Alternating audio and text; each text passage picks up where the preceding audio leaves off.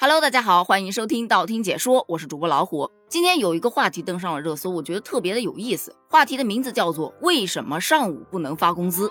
有人就给出了答案，因为有些地方啊忌讳这些，上午要先进钱，下午才出钱，这是图个吉利。特别是一些做生意的呀。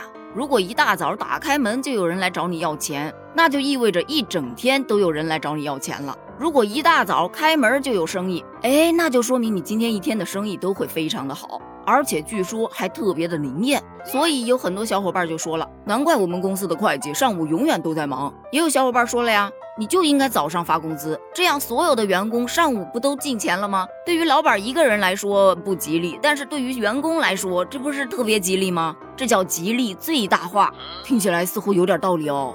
但也有网友表示很下头，工资都需要员工自己去要的公司，他还在乎吉利不吉利吗？就我个人来看呢，这工资上午不能发，主要是怕员工下午啊就请假出去嗨了，没人干活了嘛。开个玩笑，但其实吧。在咱们日常当中，这样类似的禁忌啊，其实挺多的。咱们今天就来聊一聊这个话题。我记得在我小的时候，有一次吃饭，把筷子插在碗当中，结果就被我妈给揍了。我妈当时就说：“不要把筷子竖着插在饭碗中间，因为那是祭祀的一种方式。”还有生孩子之后，我妈跟我说。坐月子期间，也就是不满三十天嘛，是不能到别人家里去的，哪怕你恢复的再好，也不能。据我妈所说，坐月子的时候到别人家里去，是会给别人带去晦气的，所以一般人家也不欢迎这种坐月子的人到他们家去做客。还有，孩子不是出生了吗？每天换洗的宝宝衣物，在天黑之前，不管干没干，都一定要拿回屋里头，不能让他看到外面的星星。说是怕有什么不健康的东西，哎，挂在孩子的衣服上，结果给孩子带来病痛等等的。还有，如果说你遇到本命年，就尽量要穿红色的内衣、红色的袜子。据说呀，是可以驱邪避凶，也不知道是不是真的。反正父母这么说了，那就这么做呗。顺从有的时候也是一种孝顺。还有一些特别奇怪的，比方说。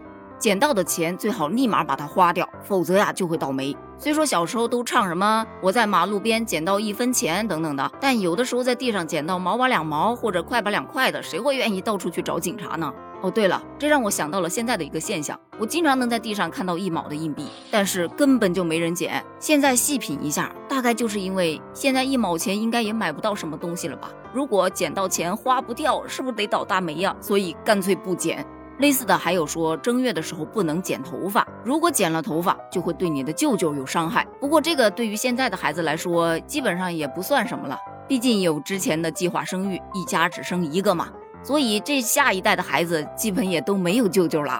还有一些跟年节有关的，比方说大年初一最好不要扫地，如果你非要扫，你的垃圾一定要是往怀里头扫，就不能往屋外扫，要不然财气会外露，而且这些垃圾你不能扔。你还得存起来，到初五的时候再出去扔。还有一些小时候我妈用来吓唬人的，我也不知道是不是真的啊。就说啊，看月亮可以，但你不能用手去指月亮，要不然月亮会偷偷割你耳朵。还有小孩子吃鸡爪子要少吃，要不然长大了字写的不好看。我就怀疑我字写的这么难看，是不是小时候鸡爪子吃多了？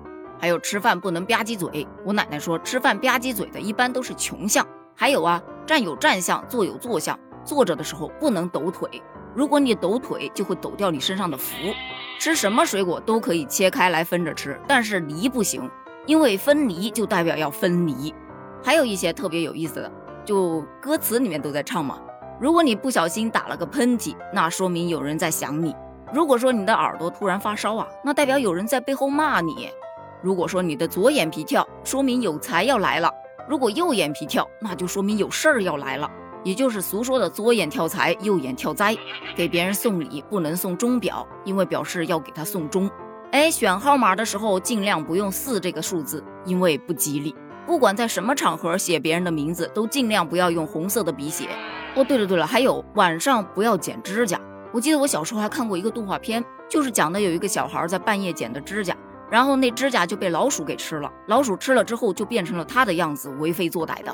我小时候就是看了那个动画片之后，就再也没有半夜剪过指甲了。而据家里的长辈所言，半夜剪指甲很容易掉魂，也容易破财，而且还容易伤感情。但就我个人来说的话，晚上剪指甲很有可能剪到肉啊。还有跟梦相关的，我记得我奶奶一直跟我说，如果说做梦梦到了鱼，就说明要发财了；如果说梦见了蛇，那表示要倒霉了，就一定尽量的要注意身边的安全。